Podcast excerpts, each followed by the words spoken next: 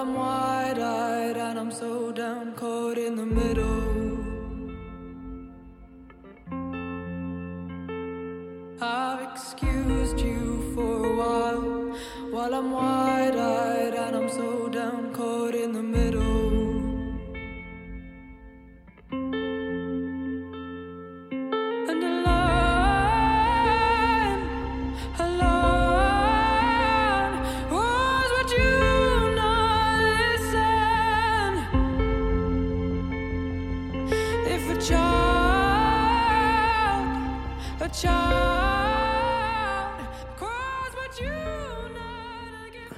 家好，欢迎收听回声海滩，我是大明。我是九九，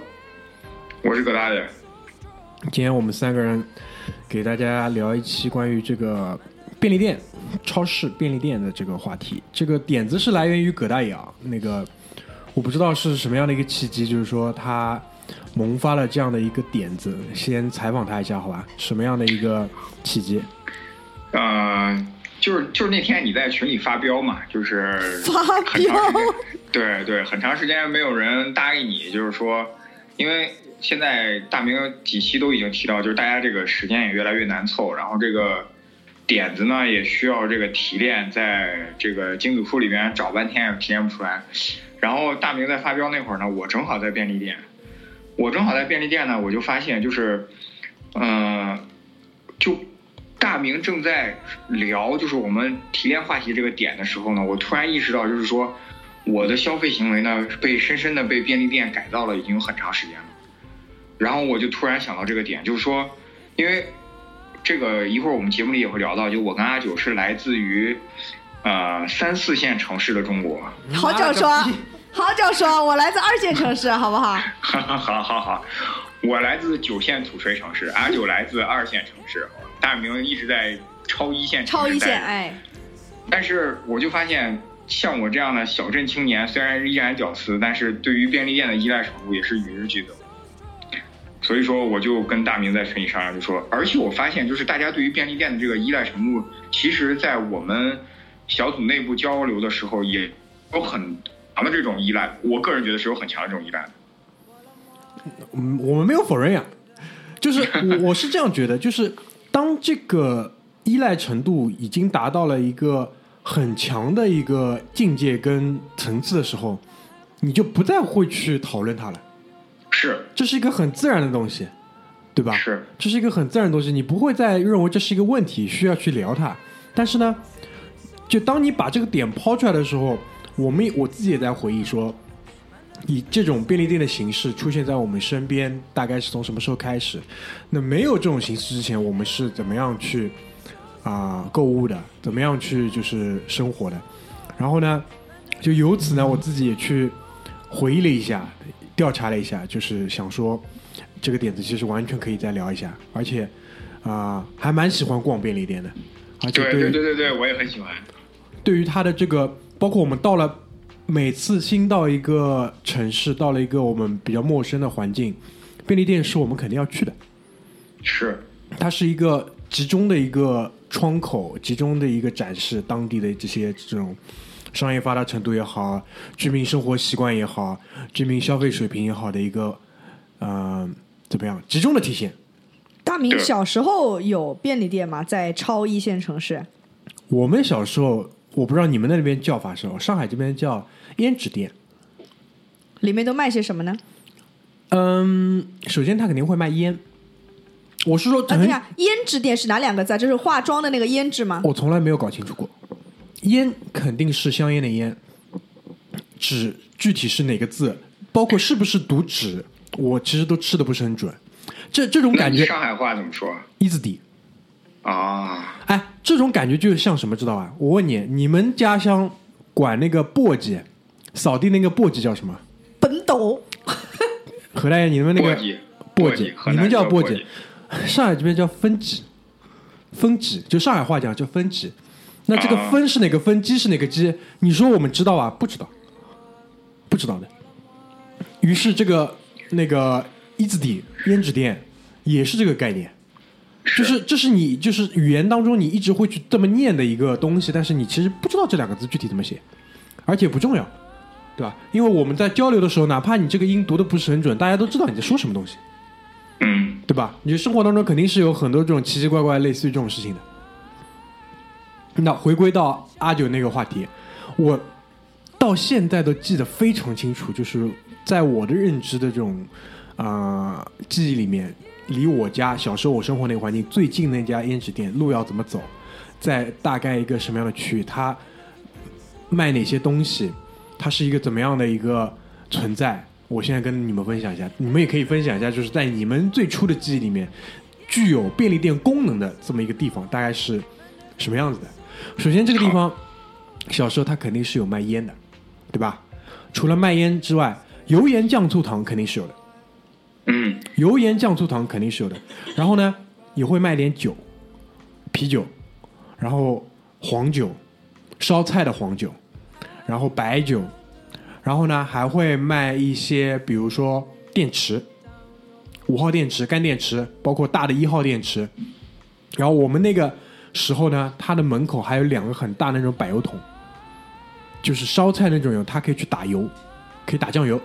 打酱油但酱油应该是没有了。酱油那个时候，就是我小时候上海这边酱油已经量产了，就是瓶装量产了。你要买的话都一瓶一瓶买。但是那个时候黄酒有那个那个特价饭袋装的，然后呢，他会卖点鸡蛋，但他不会卖其他的蔬果。但后来就过了差不多十年之后，那家胭脂店就是扩大了经营范围，它可以卖一些西瓜。对，夏季的时候他卖点西瓜，然后呢，到了春节的时候呢，卖一点这种走亲访友的这种水果礼盒、水果篮，他卖点这种东西。然后又过了一些年之后，这家店我不知道这个有拥有者是否易主不知道，但是后来还卖过福利彩票，还卖过福利彩票，大概是这样的一个存在。然后呢，它其实是整个社区当中的一个很重要的节点。为什么？老年人是会在那里下象棋的。然后那个那个地方有多大哦？其实是很小，它是有一个柜台哦。还有一点，那个地方以前是可以打电话的，哦，哎，对对对对，这一点我小时候也是很核心的。这一点是很重要的。五毛一个那个座机电话，一块一个电呃手机电话，那那那个应该是后来了。哈哈，毕竟我们年代不大一样对，嗯最早是什么样子啊？就是说，比如说你家里有传呼机了嘛，嗯，那可能家里还没有通那个有线电话的时候有线电候，话，你那个呼机上哔哔，哎，现在有个很有名的那个表情，对吧？对对对有节目 call 我，就是上面有一行字，然后你跑到那个弄堂口，然后就是，我不知道你们小时候有打过那个传呼台吧？拨进去之后，然后你不是要拨各种号码，拨那个段号、段位号、拨机号，然后给他留言嘛，对吧？嗯，什么爱你一一九八九，什么爱你一九九零，对吧？以前有过这种电影里面有这种画面，反正那个胭脂店就是这样的一个存在。而且据我知道啊，就是因为我生活的那个社区，后来那套房子转手转掉了之后，我说实话已经很久没回去过。但那个地方其实离我现在爸妈家不远，有机会我决定绕回去看一看。就被你们启发了之后，我想去看一下那个地方现在是什么样子。如果如果还开着的话，应该也功能应该不太不太有大对不。大，就是它的整个的意识形态应该不大有太多的变化。哦，还有就是什么，它还会卖那种啊、玻璃瓶的饮料，就是直接喝完可以把瓶子放。上海这边没有北冰洋，就可乐雪碧，像像这种的这个饮料，你们一般是怎么个买法？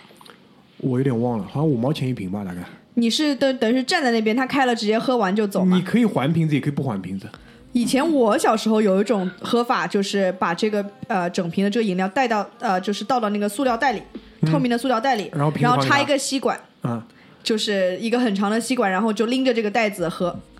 你这画面画青面感岛人喝啤非常强酒的方式。对，青岛喝啤酒，因为上海这边不太有，就瓶子要么还给他，要么你就站在那边喝完。我小时候是瓶子如果带走的话需要加钱，但是退回来之后还会还给你。就是这个瓶子其实是个硬通货，对的，对对对的。对吧？包括啤酒也是，如果你那个瓶子还的话，好像两块钱一瓶；不还的话两块五。我有点忘了，我有点忘了，但基本上就是这样的一个功能嘛。到了后来，就是还会卖一些膨化食品。那个时候，比如说比较早，什么乐事薯片进来了，他已经他那边也会有。还有就是什么小浣熊干脆面，那小浣熊干脆面就这个也看这个胭脂店具体的开在这个社区是在哪里？如果它是在学校旁边，那可能多一些这种以学生为主的这种消费单品，对吧？如果以社区里边，那肯定是服务中老年人、服务主妇，就钱钱看钱捏在谁手里，对吧？因为学校旁边钱是直接捏在学生手里的，那肯定是更多是服务学生，把什么珍宝珠棒棒糖，插在上面五毛钱一个，还不一毛钱一个，我有点忘了，反正。对我，我记得那个大明说这个，其实他有两个因素跟我印象特别深，但是他没有提。一个就是他一卖烟的话，一定是那种玻璃柜台，我不知道现在听众还有没有见过。对，玻璃柜台。对，就是八九十年代的时候，百货商场会经常有这种柜台。然后另外一个就是大明现在在家里就有一个陈设，就是那个时候我们的回忆，就是他头顶上那个珍宝珠棒棒糖。啊，那个是马大嘴那个一定会在马大嘴买给我对的。对对对对对，那个时候是一定会在那个玻璃柜台上有的。嗯大概是这样的一个存在，我不知道就是在温州地区是什么样的。对，嗯看看温州地区什么样。我小时候吧，就是呃，其实我觉得我现在回忆，像这种便利店性质的有两大两大种类。第一种的话叫做，其实这个呃，它的名字跟我们现在便利店的这个功能其实很贴切啊，叫做日夜百货，那么在温州那边就叫日夜百货，就叫日夜百货，它那个或者叫日夜商店，怎么念呢？就是在夜洗涤。我操，跟日本话好像好像。就是它翻成翻成这字面意思就是日夜商店，那它的经营时间呢？真的是通宵的吗？呃，有一些是，有一些因为它以前的这种这个店面和住宅就是都在一起的嘛，对啊，所以它可能就是呃开的晚的可能就真的通宵，要不然就是开的很晚很晚，然后到晚上睡觉的时候再关。嗯，然后像它的这种啊、经营的里面，也就是这种乱七八糟什么都有，然后吃的日常用的也都有。然后前面那个葛大爷讲到了一个玻璃柜台嘛，所以我印象当中就最传统的这种啊、这个日夜商店，它的呃你进门的时候，它是一半以就店的这个宽度是隔成了一半，然后右边那一半是一个大概 L 字形的这样的一个柜台，嗯，可以理解吗？嗯然后都是玻璃的柜台，嗯然后不像现在的这种就是开放式的这种。呃，陈列的货架嘛，以前的话就是那个呃，老板或者老板娘会坐在那个 L 型柜台转弯的那个地方，嗯。就是也就是店最门口，所以人进来就可以看到纵观全局以及能够招呼到人。其实你这种形式已经很接近于比较现代的便利店，因为我我讲的那种形式，其实人是进不去的，你永远只有那个哦，窗口，拦在门口，对哦。你永远只有那个窗口，然后你趴在玻璃玻璃柜台上去跟老板讲讲东西，你是看不到里面具体有什么东西的。所以他的一般的对话就是，哎，什么什么有没有？然后他说哦有或者没有，大概是这样的一个形式。但你说这种，其实人已经参与到了那个整个店铺的那个动线里面，你可以进去看了。这个其实还是不太一样的。嗯，那他卖的商品呢，就在温州地区有没有一些什么特色？呃，我记得小时候我觉得特别宝贝的东西就是呃那个方便面。嗯，因为可能是我的这个呃家庭环境的原因啊，因为我妈妈做菜很好吃，她也很啊、就是不赞成在外面吃东西，更不要提是方便面了。对啊，那是对她技巧跟她的这个，对吧？侮辱水水准的侮辱。然后，所以小时候但凡能抓住机会吃一点方便面，就觉得特别特别的难得。然后以前就是温州有一个，我我不确定是不是温州才有的啊，两款方便面，我觉得特别，当时卖的特别贵，就是所谓的就是呃进口啊或者高级的，一种叫多多妙，是啊、应该是香港风味的这种就是海鲜面。嗯啊，，这边没有。然后唯一的特色就是里面它是有一一小包的这个香油，然后进去就很香。嗯，另外一种叫做金黄品，金黄品我知道，金黄品里面是有一包的那个肉的，金黄品这个这个你之前跟我说过，是吧？就是你在讲那个有一包肉的这个事情上，啊你提过这个金黄品，但我们吃的可能是简化的金黄饼，里面没有一包肉。然后，但从小反正这两款都是卖的很贵的，就是可能啊、就是卖到十来块钱那种，嗯就非常非常贵，然后觉得能吃一次都很了不起。嗯，然后这种的是啊、小时候的这个这种日夜商店里面会卖的嘛，嗯然后当然也有那种瓶装的汽水啊什么的，瓶装汽水应该是我印象当中就更早一截，就偏比如说我呃十岁以内的。然后如果是像卖金黄品啊这种，可能就就十岁往后了这样子。一个是九零年代，一个是差不多呃，两千年左右，对的。然后另外一个大的种类就是说，它不是卖这种吃的喝的那种，它是卖那种日常用品、日用品的。嗯。然后，嗯，比如说什么什么厕所的纸咯，什么洗衣洗衣粉咯之类的这种。嗯。然后它的布局基本上比较常见的，就其实我。在上海现在住的这个地方的旁边的小巷子里，菜场旁边还是有的那种，就是它那个脸盆会由大到小这样落上去，然后你可以买的。它的布局就是你。进门中间会有一一趟，它摆满了东西，然后左右各有一条通道，嗯，然后你就可以从这两个通道进去来挑旁边的，就对 U 字形的，对的，落的满满的这样的一个东西，嗯，然后各种各样什么这种呃这个簸箕咯，什么就平常你只要能想得到的日常用的东西都有，嗯，啊，这个是我觉得印象里面小时候比较偏向便利店形式的，或者是超商现呃原始版的现在的超商。所卖的东西，就是在这你说的这两种店铺里面，有没有卖一些可能只在温州卖，你就放到其他地方不会卖的这种东西啊？那好像没有哎，我觉得基本上也都是吃的喝的东西。让我想一想啊，那那个问问看葛大爷，在那个河南老乡那边，这个东西，这个东西跟那个我们前面南方地区上海啊，跟温州讲的有什么不一样？就是。好，啊，我先说，就是我印象最深的，跟其实是跟大明说的那个胭脂店是非常接近的。就是我们那个地方呢，大体上分两种形态，就是如果你租的店面比较小，或者是你的种类有限的话，其实那个地方叫烟酒店。烟酒店，烟酒店，它的最最主要的一个特点就是，就是我说的大明跟大明说那个玻璃柜台，然后它里面一定放满了烟，这个很重要，它一定是放满的。我不知道大明有没有印象，反正我在人民广场还见过这种。卖烟的的这种地方有，这种上海现在还是很多的私人的。对，但是就是说那种不像海烟那种地方，就是它是比如说隔几格空格放一个烟，隔几空格烟。就烟，我们那个地方呢，就是我小时候的烟酒店是一定是摆满的，所有的地方全都摆满。对对，是的，对。然后它的那个这个烟酒店，它的特点就是它只卖烟和酒，而且它的酒的种类和烟的种类非常多，但酒的种类相对要少一些。嗯。而且它的这个门店比较小，然后它会再提供一些，比如说像一些零食，或者是一些这个，呃，类似于这种啊棒棒糖啊，或者是口香糖啊，还有就是一些这种呃饮料，但是它的饮料没有我接下来要说的另外一种多，就是。相对于这种烟酒店，跟大明说的烟纸店是比较接近的。另外一种就是我们那个地方说的，有点像类似于阿九说的这个日夜百货，但是我们那个地方叫小卖部。然后这个小卖部跟烟酒店最大的差别，实际上大明刚刚提到的，就是我们那个地方这个东西两个最大差别就是小卖部一定会卖散装东西，就是大明说的，要南方是散装黄酒，我们那地方是散装酱油醋和散装酒。那么你们就是拿个玻璃瓶去打吗？对对，就是这个样子。就上海这边这个动词呢，不叫打，叫敲，打敲一，就是就是呃，我那个去敲一点酱油回来。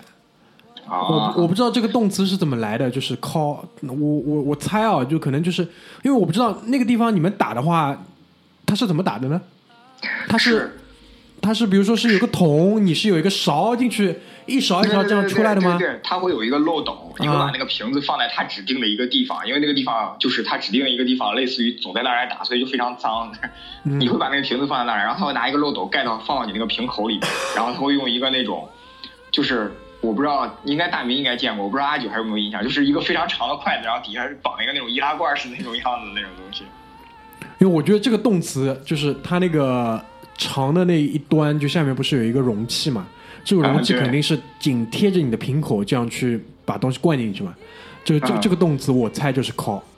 啊，我不知道，就是好了，就上海话就叫烤酱油，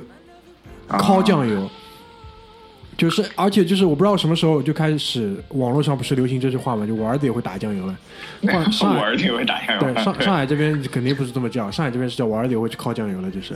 啊，对。然后我们那边就是跟阿九说的日夜百货，就是小卖部，跟阿九说的日夜百货的功能呢，基本上是类似的，就是会比烟酒店的规模更大，然后也会以 L 型的这个柜台来呈现。然后他会卖的东西呢，就包括了，比如说一些纸啊，然后呃吃的呀。但是我们那地地方的小卖部呢，很少卖水果，很少卖水果，因为主要基本上就就我不知道，就河南那边你们就是 吃不吃水果？哎，说话真的很难听。我不是这个意思，我不是这个意思。我相信肯定也是，就是水果也是这种水果店应该很多。我们那边水果店，其实在我小时候，大概九十年代的时候嘛，水果店很少，但是有大量的这种进城的农民会开着他们的三轮车或者农用三轮车来去做这种临时的摊贩。嗯嗯，对，不管是苹果、桃子、梨啊、西瓜，大部分都是这种临时的摊贩。嗯，然后所以说小卖部就很少卖水果。嗯，但是小卖部跟烟酒店最大的差别就是我刚刚说的，它一定会提供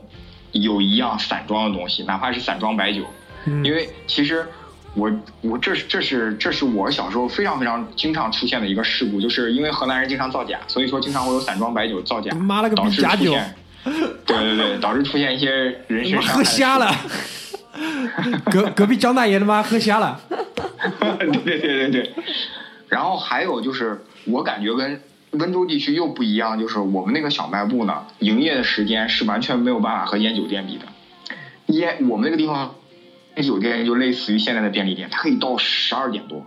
但是我们那个地方小卖部基本上就跟现在城市里边的零售行业一样，基本上就是到十点钟或者九点钟左右就会有一个呃开始歇业的这个趋势，要打烊的这个趋势。然后就是小卖部一定会有大明说的那个打电话的地方，嗯，而且一定是一部红色电话，摆在最显眼的那个 L 型最显眼的位置。对对对，一定是那个。哎，你们以前那个电话是那种转轮的不啦？对，转轮，对对对对对，是转轮的对吧转轮的。牛逼。看来我们还是一个年代的啊。还有就是，对我们那个地方饮料，就是我直到我直到两千年左右才在我的老家见到过啊、大瓶玻璃瓶装的可乐，之前都是那种两百毫升的。对，但是我们那个地方的呃大瓶装的饮料有那个北冰洋就很多，就是那种三百应该是三百三十吧，三百三十毫升的那种大瓶装。然后就跟大明说的那样，就是如果你把瓶子带走的话，不像阿九那样直接给你倒塑料袋里，而是你会多给他五毛，我记得好像真的是五毛钱，你会多给他五毛钱，然后等你退瓶子的时候，因为那个呃，在我们那个生活区域里边的，就是卖这些烟酒店，其实他们的这个每天出去的瓶子数量基本上都差不多的，所以说他会知道，比如说你在哪家买的什么之类，你自己也会去找那家店，这也是。然后嗯，我们那个时候，我直到两千两千零三零四零五年的时候，我们那个地方才会，你去买那个玻璃瓶饮料，他才会给你插吸管，在那个之前都是直接打开那个吸呃吸盖，对对吹然后直接对嘴喝的那种。对对吹，对对对对对对，牛逼牛逼。差不多就是这个样子。那其实这种意识形态还是跟以前的这种生活圈子还是比较契合的，因为整个的。哎他这说着说着怎么样？没有，因为因为为什么说你瓶子可以还嘛？像我们现在，比如说从虹口区走到徐汇区买瓶，我不可能到时候再把瓶子还回来嘛，我还以？为你要说对对缺这个事情。不是这个 对吧？你他一家便利店就服务可能就那么两三条街的这个呃乡里乡亲们，那就大家都熟嘛，所以我也就信任你，到时候这个瓶子是会还回来的。嗯就讲到这个，我一下想起来一个事情，就是说，小时候还有一些形式呢，它就是，首先这是，首先这所有的这些形式可能都是还是跟需求有关，对吧？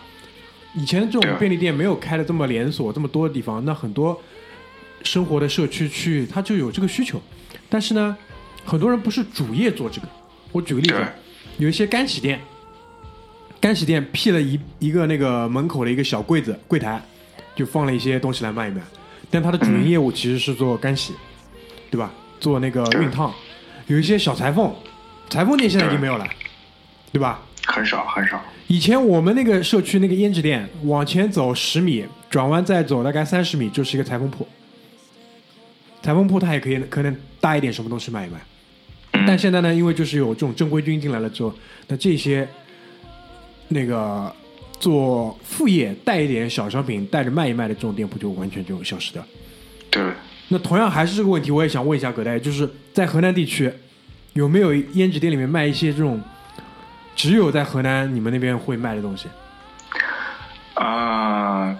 这个我刚刚就是阿，你问阿九的这个时候，我也想到了有一点，就是你刚刚在你说上海地区卖的有一些特别的地方，就是，呃，我们那个地方会一直小店会一直卖只有在河南吃的一种特殊的爆米花，哎，这就是我想听的东西。对，就是它是用玉米和大米混合爆成的，但是它不是那种传统的那种，就是滚轮式的那种爆，嗯它是类似于一种就是电油机的那种，然后让它混合成一种糊状，然后把它瞬间膨化，然后打成那种类似于麻花一样的样子。那高级了，老海。就是你吃起来会像米果，就是现在我们在超市里买的米果，但是它比米果的缺陷就是在于它没有夹心儿的同时，它比较细。嗯，就比较散，可能一抓一把对吃。对，这个直到今天我回老家，仍然能够看到，就是这个有一大包，就是差不多有大概半米到一米高的这种一大包摆在那个地方的话，你就一定会知道那个地方就是我知道小卖部。。哎，这个你不要说，就是除了河南地区以外，我也见过，就是拿那种塑料的那种包装嘛，一装这么大一条，透明的，对对对哎，可以扛在肩上，扛两条回家，就这种对样子，对对对对，口是封，上面口是封起来的。扎起来的。嗯，我我我就在想啊，因为我自己去过一次那个重庆、成都嘛，那里便利店里面，好像我印象当中还见到过卖泡菜的，啊，卖泡菜对，就类似于这种，包括青岛，青岛的很多便利店里面，它就是直接有那个什么啤酒一厂、二厂给他送过去一个。送过去一个那个那个那个扎啤的那种壶，他就当场可以给你放。嗯，哎，这个就是地方特色。上海因为说实话就是没有特色，International，没有特色，international。对吧？就是没有特色。所以就是我们其实花了差不多半期的时间啊，在回忆就是我们小时候那种所谓便利店这种存在形式。而且我小时候其实是很向往去这种地方的。讲到底就是哎对对对对对对我们小时候，可能阿九这感觉不一定有这么明显，就是在我们小的时候，就物资还是相对匮乏的。对，就去那种地方的时候还是蛮开心的，明白我意思吧？对就是去可以搞点吃的喝的，我其实小时候！跟大明一样，我也很向往去逛这些地哎方。，那边什么一毛钱买一个比巴布，哦，比巴布。一一 一个一个买的，哎，一毛钱搞个比巴布，其实也蛮开心的，就这种意思。以前我记得，嗯，在我很小很小的时候，还有这样的那种商店，就是应该也是便利店性质，但它是呃从墙里面开出开一个窗出来，然后下面就是垫会垫一块很大的石头，啊让你然后大家踩上来站在那个石头上面，嗯然后呃趴在那个窗上去买嘛。那小时候就长得很小，所以就就是要踮着脚尖趴在那个窗口上，嗯就感觉现在想起来这个画面感还蛮幸福的。对啊，就是就是物资匮乏的这种时代，你去看一看这种，哎，浏览一下，感觉也很开心，对吧？看人家很开心真的看人家很开心烤瓶酱油，我可以看很久，大概这种这种这种形式。就后来慢慢慢慢，其实前面阿九也包括也在问我，他说上海地区。呃，正规的这种便利店大概什么时候进来？我我自己印象当中应该是两千年左右，两千年左右基本哦，那上就有了。你早的。对吧？包括因为为了做这期节目，我简单的做了一下一些搜索，也没有特别认真的搜。比如说那个我们现在上海地区特别多，全家，全家便利店，两千零四年就进上海了，而且全家哦我觉得进的算晚的啦。是，相比。我我印象当中，罗森肯定是要比全家进的早。对，罗森要比全家进的早。然后讲到罗森，就是包括葛大爷，我们在看那个大纲的时候就有这样的一个惊讶。我们总以为全家、罗森，包括什么 Seven Eleven、喜事多这啊那的，就很强的这种日本的这种色彩。因为，在上海的话，这些所谓的便利企业全是台资的一些公司在具体的代理、在 run、在运营，但可能品牌呢感觉是日本的，但其实通通不是。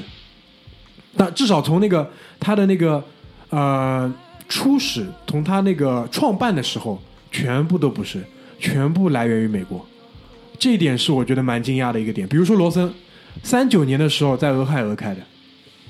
俄亥俄它是有一个牛奶店，最早它是一个牛奶店。对，它那个包括你去看现在罗森那个 logo，你仔细想是个一想，牛奶桶，其实是个牛奶瓶，对，牛奶桶，嗯。就是那种大的那种，应该是铝的吧，这个小这个我到至今我家乡还有这种，就是铝桶，对吧？然后就是说的，就是我说的你你说的那个敲的动作，我说那个打的动作。这个嗯牛奶桶呢，为了保鲜，它在那个上面的盖那个盖子会非常小，然后那个盖子会有很深，然后它就会伸进去打，还是做打酱油那个动作。对啊，它其实最早是这个牛奶品牌，然后因为这个牛奶好喝，它这个业务扩展，然后就出售一些日用品，那其实就是便利店了，对吧？对然后到了差不多五几五九年六零年代的时候，给日本人买过去了，然后就变成了那个罗森牛奶企业，然后在日本就是我不知道他现在还做不做牛奶，但至少他现在已经发展成仅次于 Seven Eleven 在日本的这个便利店。但蛮奇特的是，虽然它是在美国那个发家的，但美国也并没有便利店。没有了，后来就没有了。其实阿九，你想想，其实美国便利店进化，这个这个这个，我们其实现在讲也无所谓，就是因为我就想跟阿九讨论一下，其实我不知道大明去波士顿或者去东海岸或者去西海岸的时候，你有没有发现，其实美国的便利店进化，嗯，我不明白你这个具体的进化意思是什么，就是美国的便利店进化成了这么几个方向，我我说出来，你看阿九跟你同意不同意？美国便利店第一个方向进化成了加油站的便利店。嗯，进化成加油站的便利店，因为美国是车轮上的国家。美国第二，美国便利店进化成了药妆店。阿九，嗯你有印象吗？Walgreens、对，Walgreens、Rite Aid，还有就是那个 CVS CVS，对吧？美国进化成药妆店，然后美国第三个便利店进化成什么吗？美国第三个便利店进化成了在街角私营的那种 convenience store，、嗯就不再是那种 chain store，就变成那种私营的 convenience store。嗯其实就是日夜商店的概念，我觉得就是自己自己 run 一个。因为他们，我觉得这个就是他们可能干不过那，你真正干不过那些特别大的那种药妆企业或者是加油站的话，他就会退，就是虽然是进化，但实际上退回到了原来的那种，类似于这种小小方便商店的。而且这你说的这种店啊，一般都是什么？就是服务于这个社区的，比如说墨西哥对裔社区就是老莫开的，对，对对意大利人意大利社区就是意大利人开的，里面卖咖啡，卖意大利的这种东西，卖那个香肠，意大利香肠，卖点其他什么东西，对吧？然后越南人开的，他妈里面全是卖中国人东西，对对吧？一般都是这种形式。但其实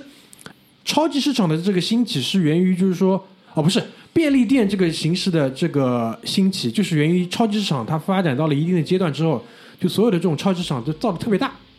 沃尔玛啊什么干嘛的，麦德龙。于是呢，就是说它大的一个结果就是什么呢？它肯定是越来越向郊外发展，就远离它的这个住宅区跟人们生活的这个距离。那人要去这超级市场买东西，它的距离、时间跟商品，包括它的服务，其实它整个战线就会拖得特别长。是的，然后这个需求就产生了，那它需要一个可能离整个社区更近的一个形式。然后就是反正我查到的信息是说，二七年的时候，德克萨斯就是创办了一个什么便利店的原型，然后这个便利店的就是第一家的这个真正意义上的便利店名字叫什么？你们猜猜看？Seven Eleven，就叫 Seven Eleven，因为它什么？早上七点开到十一点，然后到了七十年代，日本人又把这个就是以特许经营的特许经营这种形式买下来，然后回了日本再去发展，而且到了就是日本经济这种快速去腾飞的这个年代，就整个便利店的这种经营规模也好，它的这种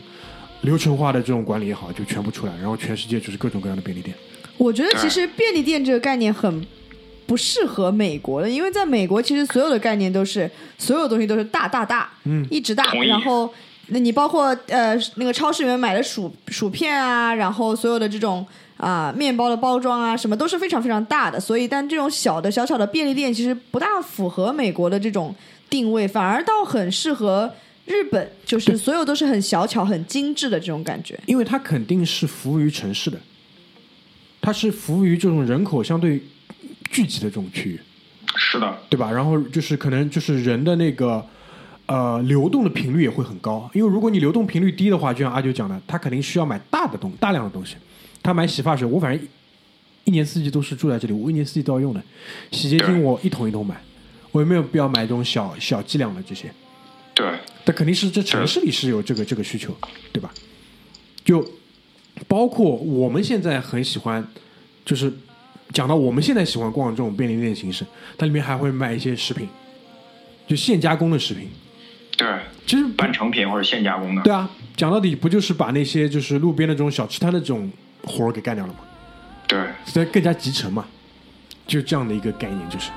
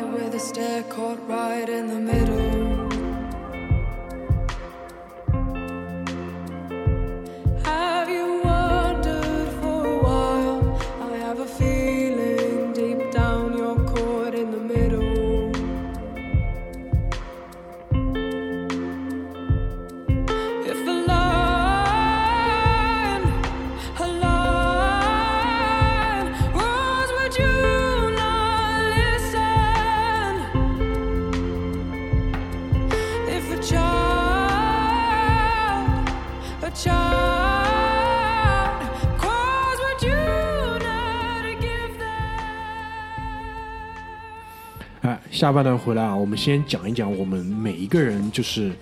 在便利店里的这个自己的这个消费习惯跟消费行为。就我个人呢，就是去便利店啊，首先要这么讲，我家里是不囤货的，你们可以理解这个东西吧？就家里我是不会理解。不会囤任何的这个那个那个备用库存，无论是什么东西，卫生纸也好，洗洁精也好，洗发露也好，就是如果按照供应链的角度上来讲呢，就是 just in time。Just in time。JIT，对吧？就所有的那个库存管理的成本降到最低，所有东西都是到了就用，到了就用，所以这是需要一个很好的这种管理，对吧？那便利店就是作为我这个其中一个供应商嘛，对吧？其实现在讲到底，两大供应商，一个是线上直接送到家门口，另外一个呢就是这种零散的采购。便利店我一般会去消费什么东西？我一般就比如说啊、在外面我可能需要喝个东西，就不需要带回家的，当场外面可以喝完的，不需要带回家的，那我可能去便利店。然后呢，啊、有时候我比较多的会在便利店里买早餐，就我不太会在里面买午餐，有很多人会在便利店里去吃午餐，包括上海现在很多的便利店也会把这个作为他自己的一个主营业务，特别是开在那个呃办公楼旁边那些便利店，对吧？是的，它的那个午餐是做的很精致的，很豪华的。除此之外呢，嗯，因为我现在也不抽不抽烟了，所以呢，之前的话也会去便利店买烟，对吧？作为一个这种日常的这个补充。你是啊、就是定期会想到去便利店逛一逛，还是说有需要的时候才去？那我永远只是就是路过的时候去一下，就比如说我今天回家路上走的这条路是会路过这个便利店的，那到一到门口了，对吧？就进去看一下，选购一下。那除非是真的有需要一个什么东西比较急，然后呢线上买可能又等不了这么久，比如说家里今天要烧一个什么东西，对于比如说酱油的需求量特别大，剩下那一点点那个酱油瓶子底呢已经不够了，那没办法，那只能去便利店去买一个。也是很能体现便利店这个功能的，这样的一个。跟我的消费习惯也比较像，就是便利店对我来讲其实是呃就有需要我才去，然后有需要去了之后呢，我会都逛一逛，就不会只奔着自己要的那个东西去。就可能把它各个区都逛一逛，但反而就是比较大的那种啊、就是超市啊什么，我倒是会啊、就是会想着去，就主动的去逛一逛。嗯，大超市现在去啊，一般只会在比如说家里要办一个什么聚会了，家里要吃火锅了，或者干嘛的才会去，一般是不太会，因为现在天猫超市或者干嘛的，直接都可以解决所有问题了。大概是这样的一个形式，就是葛大爷呢，你的消费习惯是什么样的？啊、我去便利店，其实我刚刚想了一下，我去便利店基本上百分之八十五的消费都是买饮料、嗯水、买饮料。嗯然后，因为我已经差不多，如果算到二零一八年年底的话，我已经差不多快五年没有买过任何，比如说奶茶或者是果茶这种，就是这种水吧性质的这种饮料。我所有的饮料消费都是来源于便利店。那你真的很棒哦。嗯 哼然后我去便利店很少买日用品，这个跟大明很呃不太一样，就是我我基本可以说基本不在便利店买日用品。然后我恰恰相反，我会在便利店里边解决呃早餐或者午餐的。但之前在上海的时候，我会解决早餐或者午餐的任意一顿，也有可能早午餐都解决，但是我一般不会在便利店吃晚餐。便利店吃晚餐这也太惨了，好吧？太惨了，对。然后我在便利店消费饮料的，其中大概有百分之四十是买牛奶，因为我对牛奶是比较偏爱的。同时，便利店的牛奶的生产日期相较于大超市来讲可能会更快，特别是在上海，就是你能在便利店见到这种比商超在就是在就是当下就上市的这个牛奶的话，在商超可能要。晚一天，但是在便利店你就能遇到，比如说今天就上市的牛奶，特别是光明，因为上海离光明很，光明在上海嘛，就特别是光明非常方便。产区，然后，呃，我也不太会在便利店买这个零食，因为我零食也跟大明一样，基本上都是会在天猫超市或者是京东上解决，差不多就这个样子。因为我也不吃零食，所以这方面消费就更少。嗯，我回忆了一下，我会在那个便利店买的啊、零食啊或者吃的，就基本是属于那种平常啊、不大有习惯会在家里囤的，比如说就是像呃雪糕啊，或者是像我经常买那个巧克力，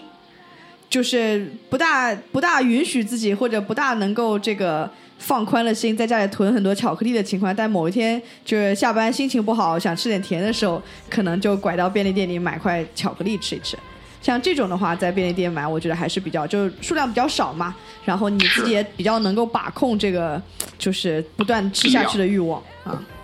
家里如果一旦有很多的话，很容易就一碗就吃完。对的，对对对对。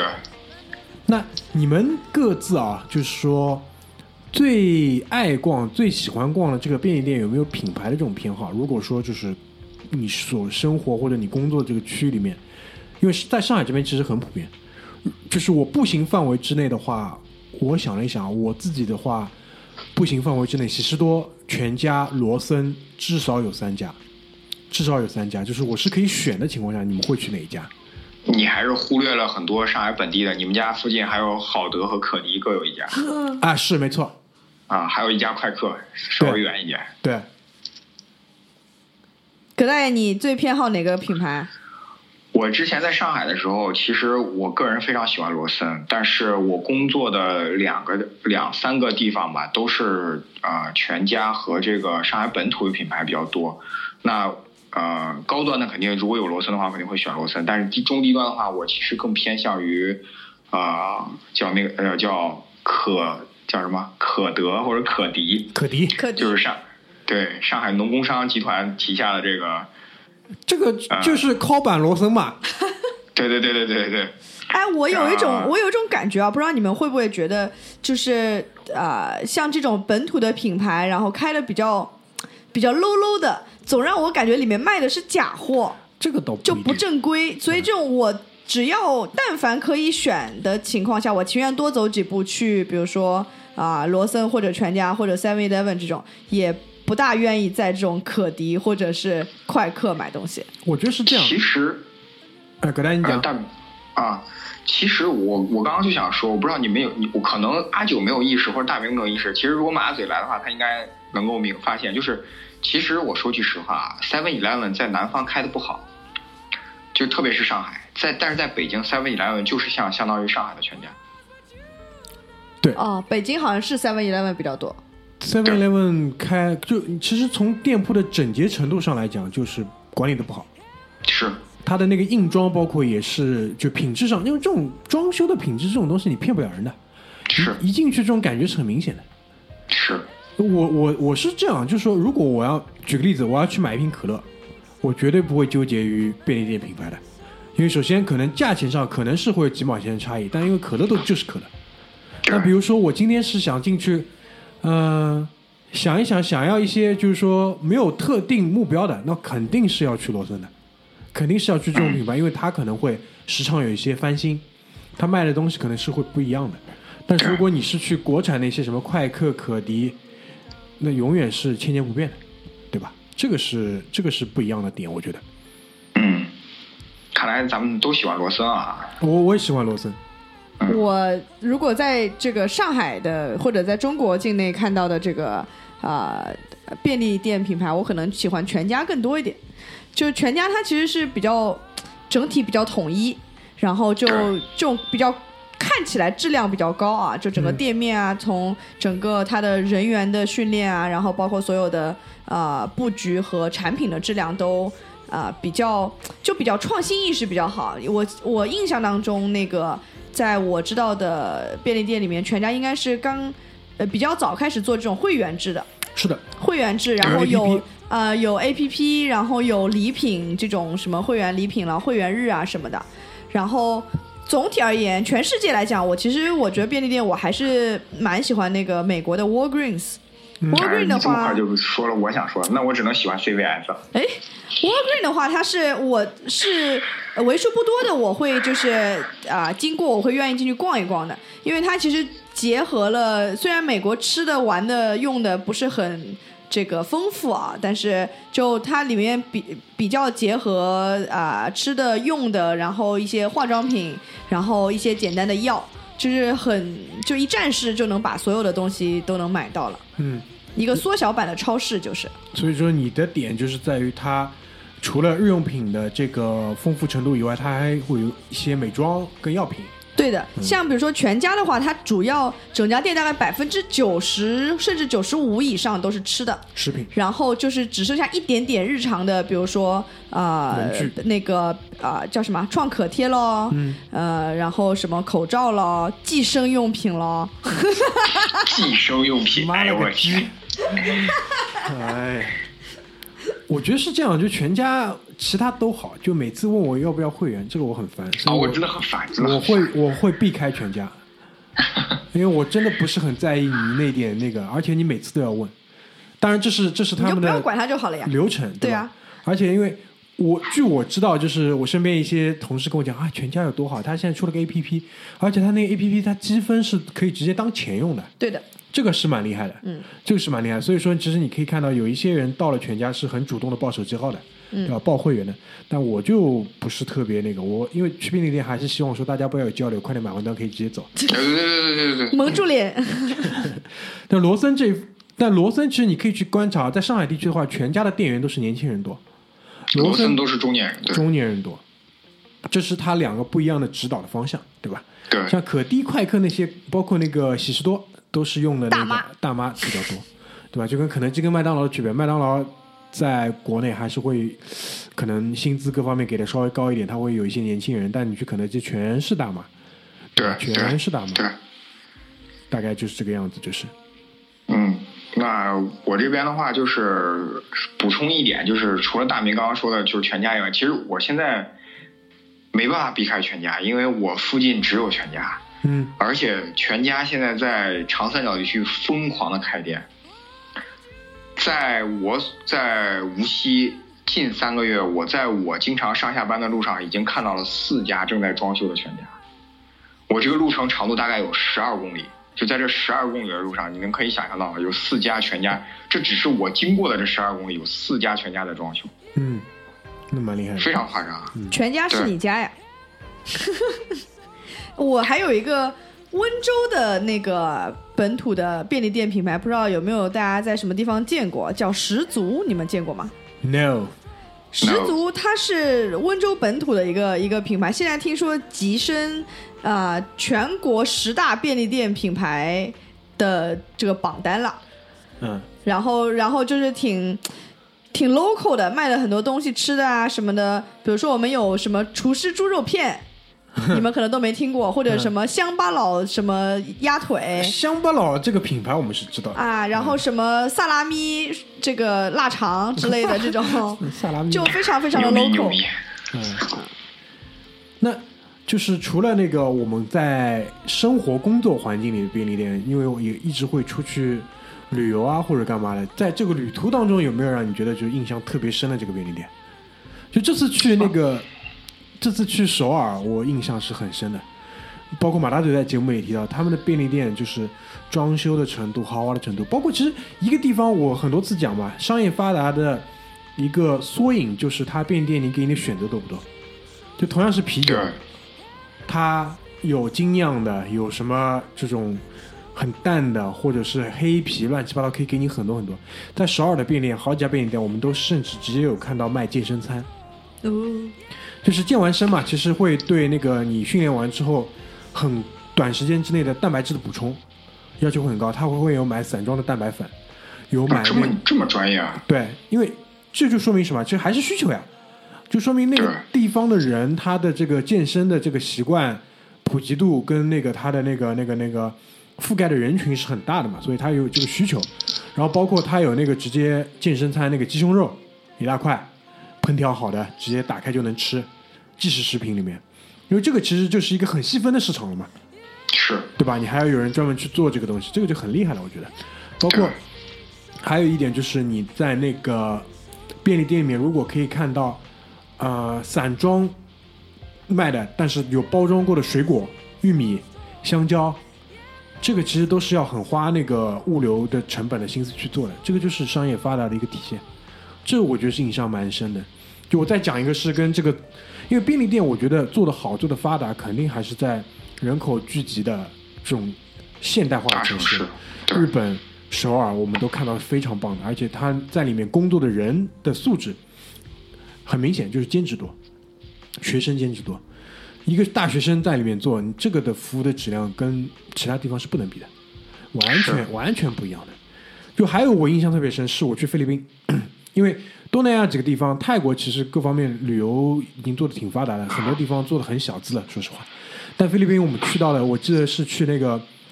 呃帕拉旺省的公主港，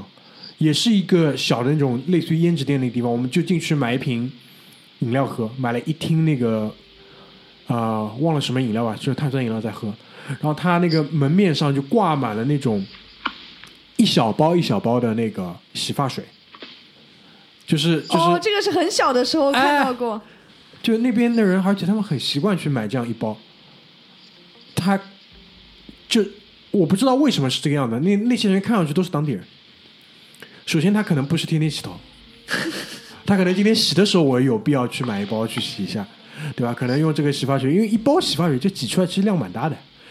说实话是，如果你头发很多的话，我觉得可以洗两个人，对吧？可能把全身都洗掉了，对吧？用这一包洗发水把全身都洗掉了。还有一点我特别惊讶的一点就是什么？他们的那边的香烟是可以单支单支买的，这个是我从小到大没有见过，除了在那边，它是有一个很大那种，呃，很脏兮兮的那种塑料的透明罐，然后呢，你可以把那个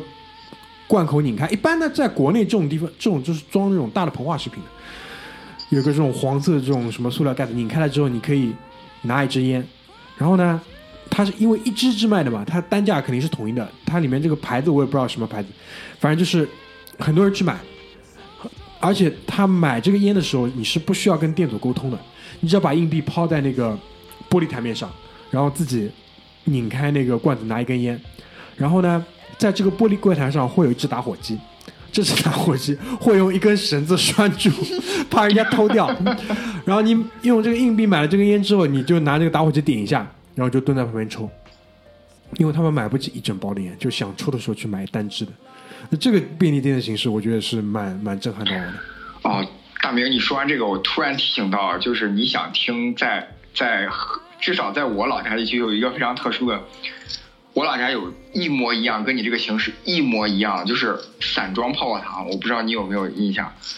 连装的容器都一样，而且店主也是完全不会看你长钱的，就一块钱一个那种散装泡泡糖，这是我们小时候有，就比比巴布嘛，是那个吧？不不是比巴布，就是圆圆球的那种圆形的，对对对对对，圆形的。还有西瓜口味。对对对对，长成西瓜样子家就是你扔一块钱到那个盒子里，然后你就直接拧开罐子拿走就行了，因为根本不会有人看你，但是也不会有人坏到就是抱着一整盒泡泡泡糖跑，真的不会啊。这蛮厉害的，我觉得这个真的蛮厉害的。就我不知道你们在那个旅行的过程当中有没有让你印象特别深的这个便利店？我觉得其实啊最喜欢的还是在日本嘛，毕竟整个的便利店文化，日本在这个啊、文化里面其实起到了很大的这样的一个作用。它塑造了便利店，对，然后所以其实，在日本的便利店里面，我真的是会啊、愿意通过逛这个便利店来了解日本的呃当地人是怎么生活的，然后他们平常都会用些什么东西来启发一下我的购物欲望。啊，然后其实我自己见到最啊、最惊讶的一个东西就是呃糖心蛋，就在日本的全家买到的糖心蛋，是不是也是包装好的一个？对，它其实是一个盒子，然后里面其实你看起来就是个就带壳的鸡蛋嘛，嗯但是打开了就鸡蛋剥开了之后，里面是糖心的，就流流心的那种。这个首尔也有，首尔也有哎。那应该是这种文化吧，我觉得。然后当时我跟我朋友就是买了 买了一碗方便面，买了一个溏心蛋，就感觉吃的特别高级。对对对，这个这个是放在他那个健身餐一起的，就是快速的蛋白质补充嘛，大概是。嗯这要搁在中国，可能就也就只能买个那个啊、这个方便面，买条火腿肠。对，因为这个东西它保质期是很短的，所以还是这商业的发达，它整个物流做的高级？不过现在我在啊、上海的那个全家，我也发现有糖心蛋有。的有的有的。对的，但它现在就变成是集团式了嘛，然后所有的这个供应的都是一样的，包括那个呃有的呃日本的便利店可能会买一点的那种药妆，就是啊、我们去日本很喜欢逛的这种东西。还有就是，我觉得在日本蛮多买那个醒酒跟解酒的这个酒文化比较浓，包括首尔也很多，嗯就是在那个一般是会放在那个比较靠近收银台的地方，嗯对吧？就直接买买完直接可以吃。哎，我觉得那个便利店，其实我我从小的印象里面，就是这种现代化的便利店给我的一个呃印象，就是必必卖的东西关东煮。然后这个在这个在日本也其实很流行嘛。另外前段时间看到视频里面，网上视频流传，就是在韩国，我不知道大明有没有碰到啊，就是卖那个辛拉面。就是方便面嘛，然后它会有一个碗，就是锡纸一样的碗，然后现场可以啊、有个机器可以煮的。大明不知道有没有这个印象观察到？没有没有看到直接可以煮的机器，它是它是放在锡纸里面，就有点像我们煮那个就那种什么锡纸豆芽啦什么之类的嗯这种。锡纸金针菇，啊，然后就可以直接放在某一个机器上面加水就可以煮，这种我觉得都是这种便利性上面的拓展和创意，讲究。真的非常讲究。对，然后啊、我去的欧洲的话，我前面仔细仔细的思索了一下，好像也确实没有这种便利店的概念。唯一的这种便利店形式，其实会演变成在那个加油站，加油站的这种啊、小的店。啊、就是非常像便利店的概念，但是啊、完全是依托于加油站来那个啊、存在的。一来也是因为就是也算是车轮上的这样的国度吧，二来也是它的变呃那个呃加油站确实非常的发达，就是在整个城市里面啊、你开不出多少多少距离就会找到一个那个加油站，就不像中国可能加油站比较这个中央集权啊，就是、呃、就啊、这不叫中央集权，就是叫什么几家独大，对吧？然后然后啊、是这样的形式，但就。还是其实欧洲和美国差不多嘛，就是所有的东西都是比较大的，比如说像这种大型的超商啊，然后买东西都是那种整捆整捆买的呀，这种会比较多一点。我觉得欧洲还是比较多，就是这种一个社区里面，然后基本上都北非人，嗯，然后中东人，就那那种感觉做做那个便利店，然后里面就是做的比较感觉还是服务就是老百姓的，这种水啊都是这种一大桶一大桶啊，然后卖一点那种膨化食品，然后还还比较多，我觉得在欧洲我感觉比较多的就是里面直接带一些生鲜的肉。直接买一些肉给你，这种牛排啊、猪肉啊、干嘛的那些，这个比较多，我觉得。就比较那个各司其职嘛，各种类型的店，对的，就比较呃少那种就是很 mix 在一起，各种什么都卖的这种百货店。对的。你葛大爷有什么要补充的吗？嗯，我想想没什么，但是我有一个问题突然间蹦出来，就是我很想问你，就是我们好像忽略了一个地方，在中国啊，就是香港的便利店是什么样的？香港的便利店就跟上海、跟那个日本、台湾那些很像。也香港是 Family Family Mart 这种吗？对的，香港的便利店我，我但我去香港是蛮久之前的事情了啊。就香港便利店给我的印象就是，呃，很方便，就真的做到了很方便。因为啊、呃香港有那个八达通卡嘛，然后其实你可以拿八达通卡直接在便利店刷卡就能买东西了。就是在我们当时我去香港的时候，我们的那个啊、支付宝啊什么这种还不是那么发达的时候，当时觉得哇塞，我一张卡可以走天下的感觉。就这个是香港便利店给我的印象。对而且我在香港的观察就是，基本上都是拿八达通付钱，这个是我觉得比较好、比较厉害的地方。嗯，后别的我没有什么。然后确确实就是街头巷尾开的到处都是，而 Seven Eleven 比较多，Seven Eleven 比较多，包括就是还有就是香港它自己的几个品牌，有几个什么，还有就是类似于就是阿九前面讲到跟药妆结合的话，就屈臣氏这种，屈臣氏，哦，对，屈臣氏。屈臣氏这种会比较多一点。好呀，如果说葛大爷没有什么补充的话，我觉得我们这期想要聊的这个点，差不多就是这些。也勾起了很多童年的回忆、啊。是，的，就是包包括我觉得，就之后整个大的一个发展的趋势，就便利店其实它是一个端口，就最终的这个端口，因为它所有的这种上上游的食品制造加工，包括它的所有的冷链物流，如果发展到一定的阶段的话，包括其实讲到底，最终还是什么，就是人的消费能力嘛。就消费能力到了，需求都出来了，那自然会有人去解决、填补这个需求的工作。然后这个整个业态就会越来越发达。所以，我觉得这个就是一个地方、一个区域它的这个经济商业发达的一个集中的展现。而且现在这个线上的宣传也越来越厉害，包括呃前段时间抖音上面宣传的那个什么泰国的，就是有一个矿泉水上面放一个盖子，然后一按里面粉下来，摇一摇变成有味道的水。大家想必如果刷抖音的朋友一定刷到过。我自己去泰国的时候也特地去那个便利店要买一下这个来试一下，虽然极度的难喝。但是这种宣传的啊、这种手段，其实也促使了很多创新啊，很多这种啊、这个普及的东西。其实我特别希望就是罗森在日本用的一种技术能够尽快引入到中国的便利店，就是全程用 RFID 做无人结账。我觉得这个真的对于我来说很重要。就像大明每次去，就是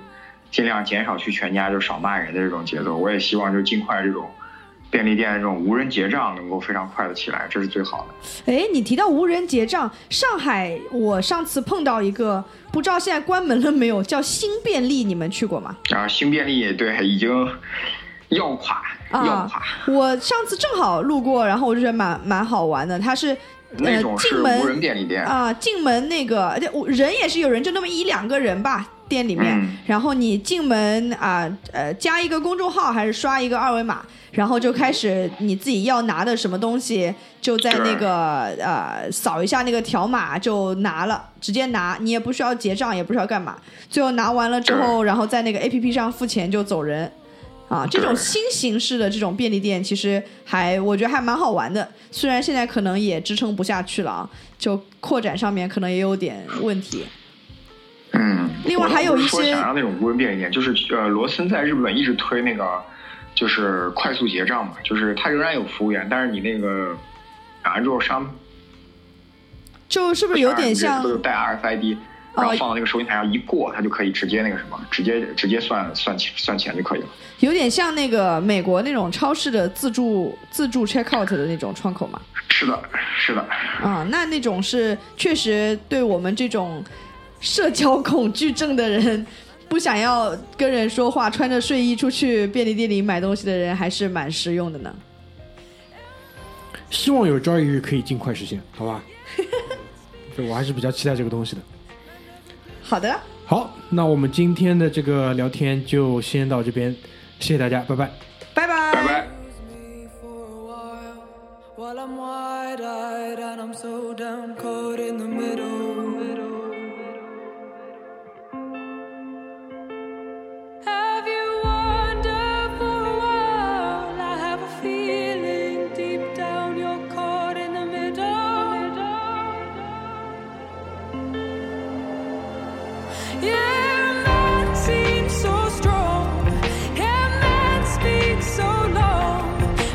Been so